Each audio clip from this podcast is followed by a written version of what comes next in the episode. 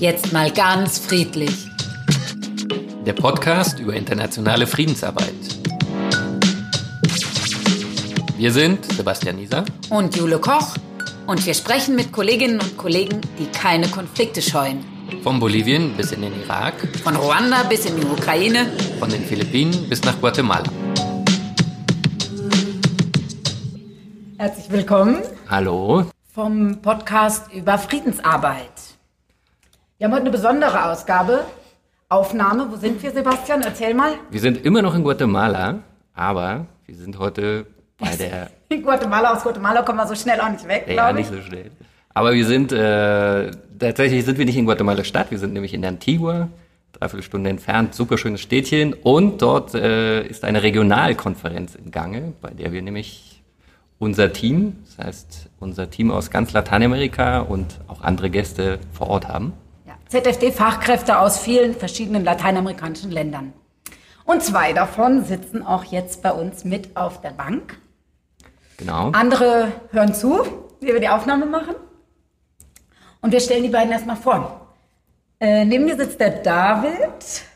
Hallo David. David ist Koordinator in Honduras, Ja, genau. unserem Nachbarland. Hallo David. Ja, hallo. Super hier zu sein. Danke für die Einladung. Ja, und neben mir sitzt äh, Romy Stanzel. Romy ist zwar nicht im, in einem Land unterwegs, aber das wird sie euch später noch erzählen. Hallo Romy. Ja, hallo. Ich bin doch in einem Land unterwegs, nämlich in Deutschland. Ah, das Aber ich freue mich, in. Guatemala zu sein. Genau. Okay. Ja, Fangen wir Ja. an. wir fangen damit an und wir sind ganz froh, dass wir euch beide hier haben, weil bei den zukünftigen Aufnahmen wird ganz viel über Telefon laufen müssen. Und jetzt sitzen wir hier zu viert auf gemütlichen Parkbänken im Hotel. Ähm, David, du bist äh, Koordinator in Honduras. Ich habe letztes Mal erzählt, dass ich, als ich äh, gehört habe Guatemala, erst mal gucken musste, wo ist das überhaupt. Ja? Du bist schon ein bisschen erfahrener, aber es könnte ja sein, dass Leute, die uns zuhören, nicht wissen, wo Honduras genau liegt. Vielleicht kannst du ein paar Infos, Stichworte erstmal dazu sagen.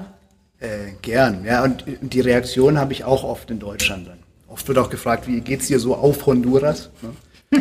Ach so, als Insel. Als Insel. Ach, das Honduras wär auch ist keine Insel. Honduras ist ein Nachbarland von Guatemala. Aber es hat wunderschöne Inseln zum. Wunderschöne Inseln, eine wunderschöne Karibikküste. Viel länger und viel, viel schöner als, als andere Länder hier in der Region, muss man auch sagen. Ähm, Honduras ist ein Land, wo man leider, wenn man es in Google eingibt, äh, meistens zwei mögliche Fotos sieht an erster Stelle. Äh, die erste Möglichkeit sind eben diese wunderbaren Strände. Wenn man Pech hat, sieht man aber leider auch äh, Opfer von Gewaltverbrechen. Ähm, Honduras hat einen sehr schlechten Ruf. Reden wir nachher, glaube ich, noch drüber, vielleicht auch zu Unrecht. Ähm, Honduras ist, war lange Zeit eines der gefährlichsten Länder der Welt, hatte lange Zeit ähm, mit San Pedro Sula die gefährlichste Stadt der Welt. Ähm, die Mordrate ist zum Glück ein bisschen gesunken in den letzten Ist San Jahren. Pedro Sula, wo du wohnst? Nein, ich Ah. wohne in, in Tegucigalpa in der Hauptstadt. Das war auch immer so die Hauptstadt, die mir im Erdkundeunterricht entfallen ist. Tegucigalpa Ja, ist auch kompliziert ist, irgendwie der ist so ein Name. komplizierter ja. Name, ja. Aber jetzt hast du es drauf, so nach einem Jahr. Ja, ja, ja. Also es gibt auch so ein, äh, es, es gibt ein super Lied aus den 50er Jahren von den Andrew Sisters. Das Möchtest du das äh, mal kurz? Nein, das möchte ich, möchte ich nicht singen, aber äh, wenn man das dreimal angehört hat, dann hat man den Namen drauf. Okay. Du bist äh, als Koordinator von dem Programm Ziviler Friedensdienst in Honduras. Und, das ist jetzt die besondere Situation, das Programm gab es dort vorher noch nicht. Du bist da vor einem guten Jahr hingekommen und hast das mit aufgebaut. Wie geht das? Wie hast du da angefangen? Mit nichts? Was, was war Schritt 1, 2, 3? Ähm, ja, es stimmt. Also ich kam im, im Februar letzten Jahres an. Es gab äh, letztlich einen Schreibtisch. Es wurde schon eine Admin äh, angestellt und ansonsten musste ich auch erstmal einen Monat auf meinen Computer warten. Also wir haben uns gemeinsam in unserem kleinen Kabuff angeschaut und haben überlegt, wie fangen wir denn an, dieses Programm aufzubauen. Es gab natürlich einen, einen Antrag, der davor schon äh, bewilligt wurde und natürlich wurden da auch bestimmte Themenbereiche vorgegeben, ähm, aber es wurden zum Beispiel keine Partnerorganisationen identifiziert. Okay, und Partnerorganisationen, wie kommt man auf die? Klingelt man da an Äh. irgendein Türschild, sagt, hallo, wir sind der ZFD, wir würden gerne einen Partner haben. In gewisser Weise war das genau so. Ne? Die ersten zwei, drei Monate waren wirklich ein, wir fahren mal durchs Land, wir stellen uns vor, wir fragen mal, was machen die Leute, was haben sie vielleicht für Sorgen, die sie umtreiben und was haben sie auch für Ideen, was sie gerne machen wollen. Ähm, Aber schon mit einem gewissen Fokus. Selbstverständlich. Also wie gesagt, wir hatten diese drei Themenbereiche. Das ist für unser Programm ähm, konfliktsensibler Journalismus. Das ist sehr interessant, dass wir heute hier sind. Auch. Äh, können Total, ist total konfliktsensibel bei uns. Ja. Ähm, das, das zweite große Thema ist ähm, psychosoziale Begleitung für Menschenrechtsorganisationen und, und ihre Teams. Ähm, sehr wichtiges Thema. Und das große Thema, das alle auch in gewisser Weise ein bisschen miteinander verbindet, ist Dialog, Dialogförderung im Bereich von, von Ressourcenkonflikten. Dialog zwischen wem? Zwischen den verschiedenen, in, in einem bestimmten Moment, wo wir mal hinwollen, das ist aber so mittel- bis langfristig, äh, zwischen den verschiedenen Konfliktparteien. Aber Dialog ist nichts, was, was, was schnell zusammengebastelt werden kann. Also es ist meistens nicht zielführend, verschiedene Konfliktparteien gleich zusammen an einen Tisch zu setzen, sondern das äh, erfordert sehr viel Vorbereitung und das sind dann vor allen Dingen bilaterale Gespräche. Ähm, und das war natürlich auch Teil meiner, meines ersten Jahres in Honduras, also den ganzen Kontext besser zu verstehen. Das ist, ich glaube, so eine tiefgehende Kontextanalyse ist, ist sowieso das A und O für, für unsere Arbeit. Ah, das jetzt, du machst schon so eine richtig super Überleitung jetzt zu Romy, Kontextanalyse. Weil äh, Romy sitzt in der Zentrale in Bonn und du bist ja mit dafür verantwortlich gewesen, dass Honduras ausgewählt wurde als Land, in das der zivile Friedensdienst geht oder gehen wird. Ähm, wie kam das zu der Auswahl? Ja, Wieso wir haben- Honduras? Mhm. Wir haben 2015 übrigens schon angefangen, darüber nachzudenken, wo wir in, neu einsteigen. Wir hatten damals die Situation, dass wir aus anderen Ländern ausgestiegen sind. Und äh, Honduras gab es aus zwei Gründen. Einmal wollte das BMZ in Honduras ein Programm etablieren, was Menschenrechte adressiert. Also BMZ ist das Bundesministerium für wirtschaftliche Zusammenarbeit. Richtig, genau, äh, weil äh, es da wenig Programme gab, die die Situation adressiert haben und der ZFD eins der Programme ist, die das gut können. Und die andere Situation war, dass wir gerne in Lateinamerika noch ein neues Land öffnen wollten, äh, weil wir im Vergleich mit anderen Regionen der Welt wenige Programme in Lateinamerika haben. Genau, und äh, was wir dann normalerweise machen, ist, wir machen eine Kontextanalyse, wie der David schon gesagt hat. Äh, Das müsst ihr erklären, Kontextanalyse. Okay. Was ist das? Wie geht das? Wer macht das? Genau, also als wir dann äh, gesagt haben, wir prüfen jetzt Honduras in unserem Fachjargon, das heißt, wir gehen da mal hin und gucken, was vor Ort so los ist, ja, was es für Konflikte gibt und was können wir da eigentlich tun als externe Akteure. Äh, das heißt, wir sind zu zweit ausgereist. Äh, ich war dabei und eine externe Gutachterin und wir sind ins Land gereist. Wir haben uns ganze zweieinhalb Wochen Zeit genommen, was relativ viel ist. Und in den zweieinhalb Wochen haben wir mit insgesamt äh, 42 Akteuren und Organisationen und Einzelpersonen gesprochen, um von denen zu hören, was sind eigentlich die Bedarfe? Wo sind Konflikte? Was braucht es in Bezug auf Friedensförderung? Ähm, und äh, daran anzusetzen, zu überlegen, was kann ZFD eigentlich tun? Ja, was, was ist das, was unser Programm gut kann und wo können wir die Leute vor Ort unterstützen? Und die drei Säulen, die dann sozusagen äh, schon erwähnt wurden, sind das Ergebnis davon von dieser Analyse. Genau, wir haben mit Menschen, also wir haben mit zivilgesellschaftlichen Akteuren gesprochen, mit Journalisten, mit äh, öffentlichen Institutionen, äh, mit der Botschaft, mit der GEZ natürlich. Und genau, dabei hat sich rauskristallisiert, in, Guat, äh, in Honduras äh, weiß man eigentlich nie so richtig, was Dialog heißt. Das war das eine. Und wenn man von Dialog spricht, dann spricht man von ganz vielen verschiedenen Sachen, aber am allerwenigsten davon, sich gegenseitig wirklich zuzuhören und gemeinsame Lösungen zu entwickeln. Ähm, das war das eine. Deswegen haben wir gesagt, da können, da können wir, das können wir als ZFD.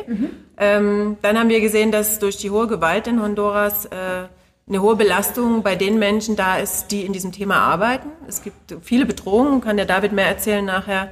Äh, die Menschenrechtsverteidiger arbeiten in großen Belastungssituationen und da ist ein hoher Bedarf an psychosozialer Arbeit, insbesondere mit den Menschen, die sich engagieren für eine Verbesserung. Nur mal ganz kurz, Bedrohung durch wen? Das kann der David besser Okay. erzählen. Ja, man kann den Ball ruhig mal abspielen, kein Problem. Aber kommen wir vielleicht auch gleich noch drauf. Würde ich auch sagen. Ja. Also das ist einfach authentischer, wenn David aus dem Kontext berichtet. Aus dem Ähm, Weltkästchen. Genau, und ja, und das, die dritte, der dritte Punkt war Medien, wo auch klar war, also Journalisten stehen immer mehr unter Bedrohung. Also es mhm. wird eigentlich nicht drüber gesprochen, was für Menschenrechtsverletzungen passieren, warum Ressourcenkonflikte stattfinden etc. Und deswegen haben Journalisten oder überhaupt die Medien, es gibt wenige freie Medien und es gibt wenig konfliktsensible Berichterstattung und da haben wir unser drittes Standbein gesehen. Okay. Genau, und zurück in Deutschland haben wir diesen Antrag geschrieben, äh, was dann David seine Grundlage war, um das Programm aufzubauen. Und wenn du gerade keine Anträge schreibst für neue Länder, was ist sonst deine Aufgabe? Was machst du sonst? In Bezug auf Honduras war dann meine Aufgabe, nachdem wir wussten, wir dürfen da anfangen, äh, Personal zu suchen. Mhm. Ah, das heißt, ihr habt den David ausgesucht. Richtig. Ja. ja. Unter welchen Kriterien? Ja, wir sind auf Suche gegangen und der David äh, fand das, glaube ich, sehr spannend, was wir da ausgeschrieben hatten als Stelle und hat sich beworben. Und dann läuft das ganz normal, das Verfahren. Äh, wir schauen, mhm wer bringt die, ja, wer bringt das mit, was wir brauchen? Und äh, ihr wisst ja selber, als ZFD-Fachkräfte braucht es insbesondere eine lösungsorientierte Haltung. Es braucht eine Offenheit, um mit den verschiedenen Akteuren im Konflikt umzugehen. Es braucht einen strategischen Blick als Koordinator, um zu wissen, wie kann ich eigentlich so ein Programm überhaupt aufstellen? Wen brauche ich dazu? Und da hat der David uns einfach überzeugt. Mhm. Okay, ja, und wie, wie bewirbt man sich eigentlich in so einem Prozess? Vielleicht kann da Kannst du auch noch mal was kurz sagen? Äh, letztlich werden die Stellen online äh, veröffentlicht. Man, man schickt natürlich seine Bewerbungsunterlagen und dann ist das ein Auswahltag, okay. an dem man teilnehmen muss. Und du hast gezielt gesucht oder irgendwie mitbekommen? Mm, ich war davor in Bolivien und äh, ich wollte gerne in, in, Lateinamerika bleiben. Honduras äh, war vor allen Dingen vor dem Hintergrund, dass es ein komplett neues Programm ist und wir in gewisser Weise von Null anfangen. Und nicht von Null, das war natürlich schon aufgrund der, der Prüfmission eine, eine Vorarbeit da, aber wir hatten einen sehr, sehr, und wir haben immer noch einen sehr, sehr großen Handlungsspielraum und das war eine sehr reizvolle Aufgabe. Mhm. Und du hast die Fotos vom Strand gesehen? Natürlich. Ich hatte das Glück, dass bei mir bei der Google-Suche zuerst die Strände kamen. Und dann erst die Gewaltopfer, ja toll. Äh, ich möchte noch mal eine zeitliche Vorstellung bekommen.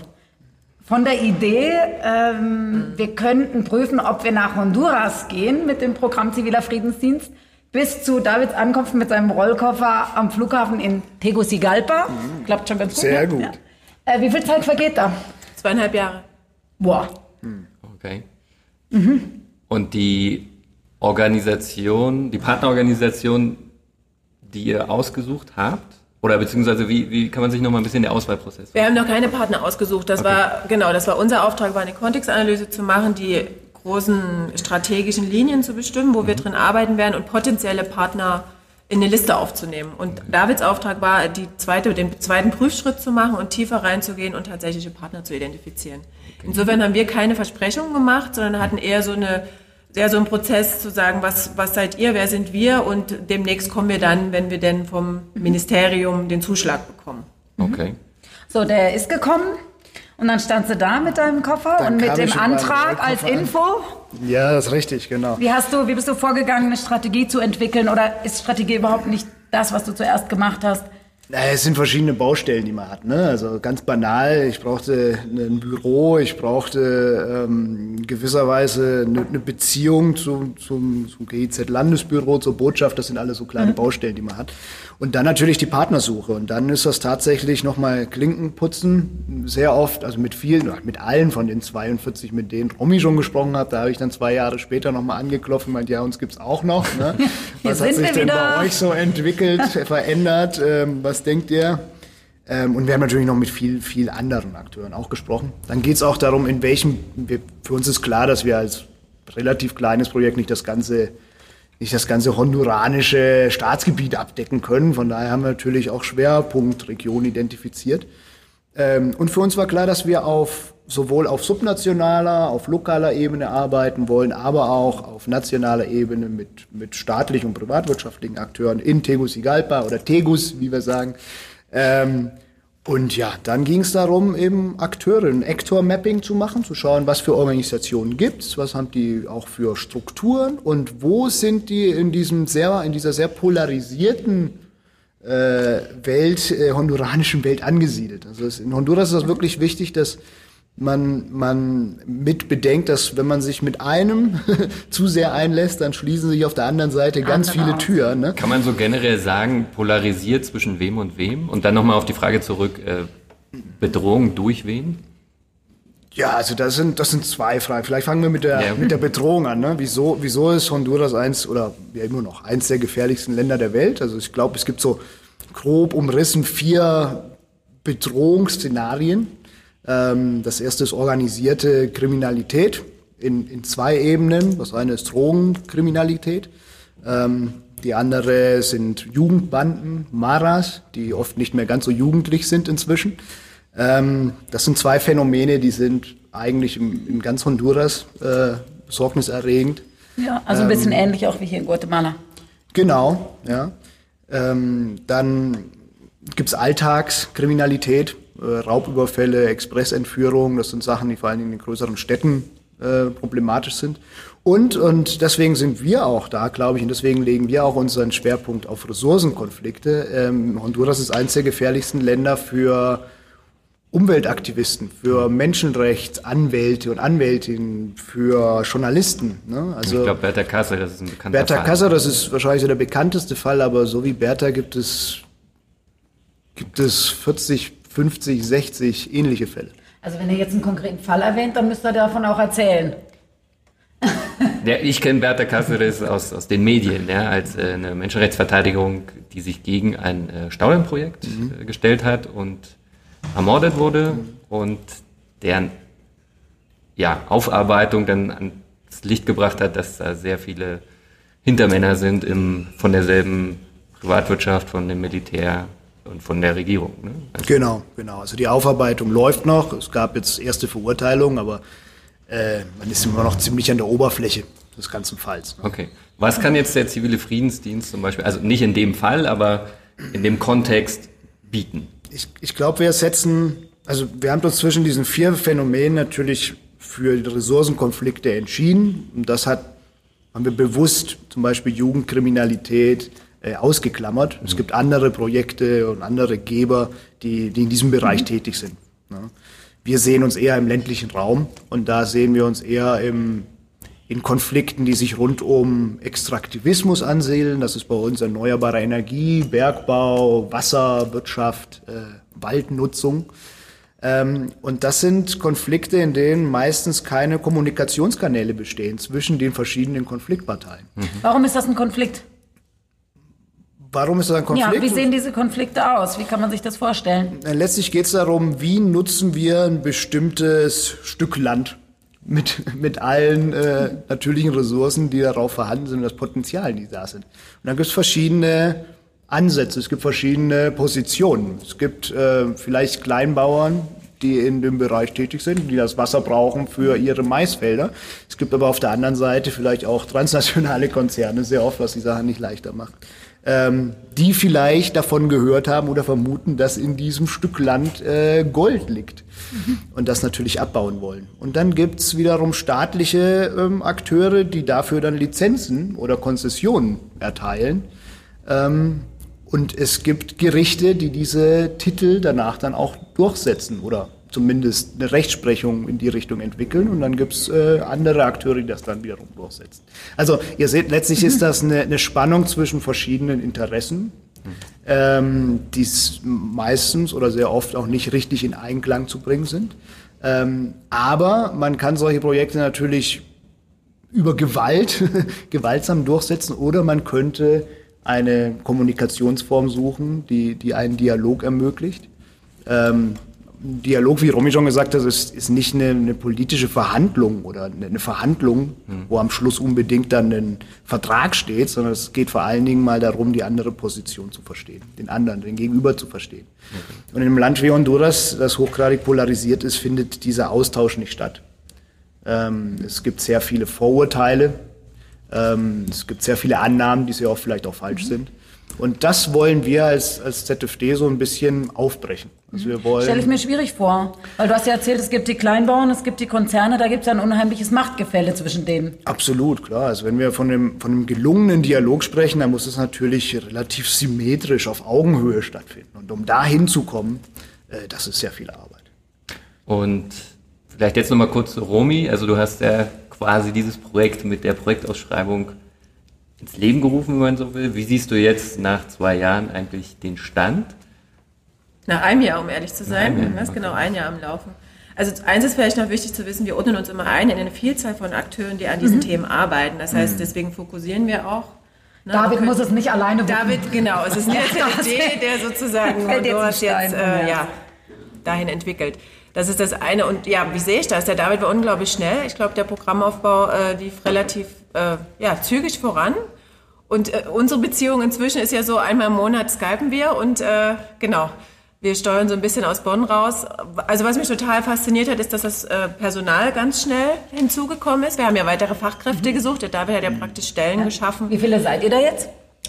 Ähm, wir sind insgesamt fünf europäische Fachkräfte ähm, und wir haben noch nationales Personal und Personal der Partnerorganisation. Insgesamt sind wir 13 Leute. Genau, und das ist auch ein wichtiges Merkmal vom, zum, äh, von uns. Wir entsenden Fachkräfte, internationale, von denen wir glauben, dass sie eine externe Perspektive in den Konflikt einbringen können, als Unbeteiligte ne, anders agieren können. Und wir arbeiten immer mit nationalem Personal zusammen, die sozusagen die Kenner des Kontextes und damit die Experten dessen sind, worüber wir eigentlich arbeiten. Und ja, insofern ist das Programm schnell gewachsen und ich glaube, jetzt seid ihr so richtig gut in den Startlöchern. Äh, die Partner sind, kennen uns inzwischen, ihr habt geschafft, Vertrauen aufzubauen. Ähm, und jetzt stehen wir schon fast wieder vor dem nächsten Antrag. Für dasselbe Programm. Für dasselbe Programm, um das fortzuführen, genau. Und ein, ein Aspekt, den ich auch noch wichtig finde in dem Programm, dass Honduras davon profitierte, dass der ZFD global ist und andere Länder Programme hat und wir den Austausch auch nutzen konnten. Also gerade mit Bolivien, wo es eine Dialogschule gibt, wo David auch ganz viele Erfahrungen mit hergebracht hat. Oder mit dem Nachbarland Guatemala, in dem wir ja gerade sind. Ähm, Und das ist ja auch das, was wir gerade machen. Genau. Oder? Dafür gibt es ja diese regionale Fachtagung, dass wir uns miteinander austauschen über Themen ja, und Schwierigkeiten, Schwerpunkte. Es hat uns vor allen Dingen beim, bei, bei der Partnerwahl hat es uns sehr geholfen. Also es gibt Zentralamerika ist eine sehr kleine Region Ja. ne? und es gibt doch auch, durchaus eine sehr gute Vernetzung zwischen den Organisationen. Ähm, und mh, wenn man in so ein eher heikles Thema wie psychosoziale Arbeit äh, reingehen möchte und wie, wie Romy das gesagt hat, wir machen das nicht alleine, sondern wir machen das vor allen Dingen mit Partnern zusammen. Äh, und die, die da auch ein bisschen den Takt angeben, sind eigentlich die Partner. Ähm, und ähm, natürlich wurden wir da erstmal misstrauisch beäugt, als wir die Klinken geputzt haben. Und äh, das hat uns sehr geholfen, dann vielleicht auch Partnerorganisationen aus Guatemala mit einzuladen, die dann jetzt unsere jetzige Partnerorganisation in Honduras besucht hat und so in gewisser Weise auch eine gute Referenz für uns. Also es gibt da auch schon Netzwerke, die vorhanden sind. genau. Okay.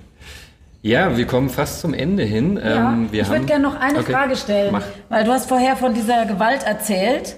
Ich würde gerne mal wissen, wie erlebst du das vor Ort jetzt im Persönlichen? Das eine ist ja drüber zu lesen und die Google-Bilder zu finden. Mhm. Und das andere ist dann in Tegucigalpa, ich sag jetzt auch mal auch schon Sehr mal Tegus, Tegus, in Tegus äh, zu leben.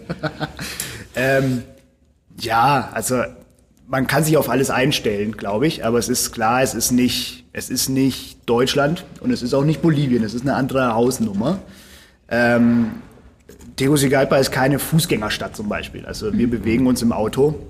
Ähm, und das Gute aber, und das muss man auch sagen, ähm, der ländliche Raum rund um Tegucigalpa ist relativ sicher und äh, man kann in 10, 15 Minuten wunderbar aufs Land fahren und da einen Kaffee trinken oder im Nationalpark wandern gehen. Also man muss sich einfach diese Räume suchen. Und in der Stadt bewegst du dich nur mit Auto. In der Stadt nur im Auto und wir wissen natürlich, wo wir hingehen und wo wir nicht hingehen. Ist euer Ähm, Büro bewacht? wir sind in einem großen Bürogebäude, das ist bewacht. Ähm, wir haben eine eigene Tiefgarage, das war wichtig bei, bei der Auswahl. Ähm, ja, also das Sicherheitsbedenken sind bei uns immer die, die wichtigsten Filter und das ist natürlich auch, wir haben einen wir haben eine Person innerhalb des Landesbüros, die nur für Sicherheit zuständig ist, ähm, bei der wir uns unsere, unsere Reisen anmelden, unsere Routen auch vorher absprechen ähm, und wir bekommen bestimmtes Sicherheitstraining. Unsere, unsere Wohnungen werden speziell nochmal daraufhin überprüft. Ähm, es werden dann noch zusätzliche Kameras installiert, wenn es notwendig ist. Also wir haben da einen ganzen, einen ganzen äh, äh, ein ganzes Team um uns herum, das, das letztlich versucht, das Risiko zu, zu mindern. Okay. Wir haben noch unsere drei Fragen, die wir immer zum Schluss stellen. Fangen wir mit David an, oder? Ja, also kommt er vielleicht so in dem Kontext. Ja, du hast ja schon das Stichwort Naturpark fiel hier gerade schon so. Was machst du am Wochenende? Ja, also wie gesagt, die, die Wiese ist raus aus der Stadt. Ähm, wir sind eineinhalb Stunden vom Pazifik entfernt. Also wir fahren tatsächlich oft mal Samstagmorgens dann an den Strand und am, am Sonntag wieder zurück. Wenn man ein langes Wochenende hat, dann kann man auch in die Karibik. Das sind vier Stunden. Das ist auch nicht so schlimm. Ähm, und ansonsten einfach irgendwo in die Natur wandern. Was gefällt dir besonders an Honduras? Die Leute. Das ist, ähm, das ist, glaube ich, wirklich eines der herzlichsten und offensten und humorvollsten Länder, in dem ich bis jetzt gelebt habe. Es ist unglaublich leicht, mit Honduranern in Kontakt zu kommen.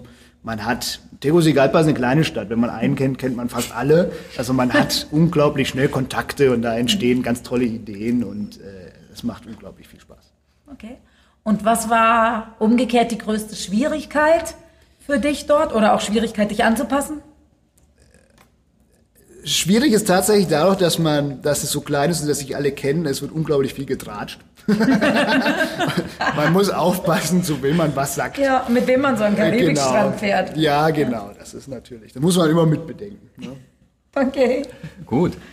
Eigentlich genau dieselben Fragen an Romy. Du hast jetzt die Freiheit, weil zur Vorgeschichte noch, Romy war selbst auch schon mal Fachkraft in Guatemala. Das heißt, sie war auch außerhalb von Deutschland, aber du darfst jetzt aussuchen, äh, ob du über diesen Zeitraum redest oder über deine Zurückankunft in Deutschland. Ich rede über Deutschland, weil Guatemala okay. ist zu lange her. Okay.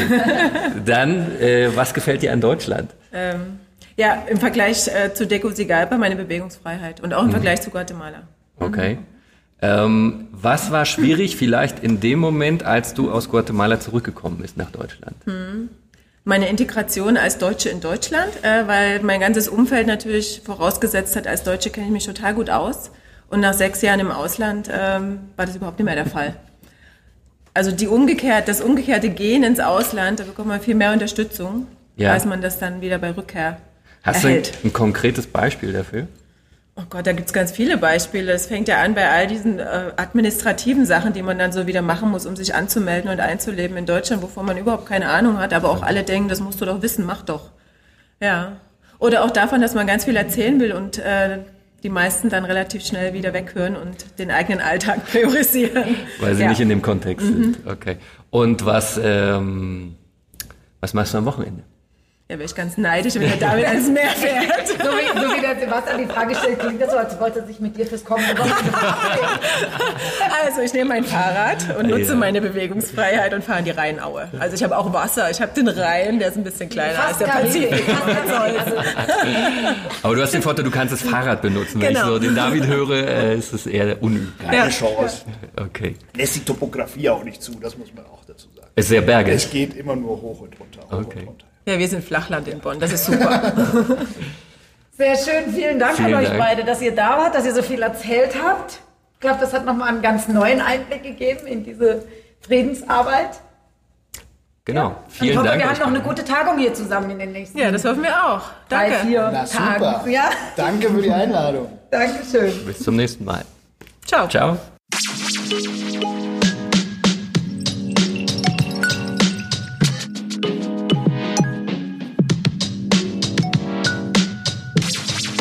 Das war der Podcast Jetzt mal ganz friedlich mit Jule Koch und Sebastian Nieser. Mehr Informationen, was Frieden kann, findet ihr auf der Website ziviler-friedensdienst.org. ziviler-friedensdienst.org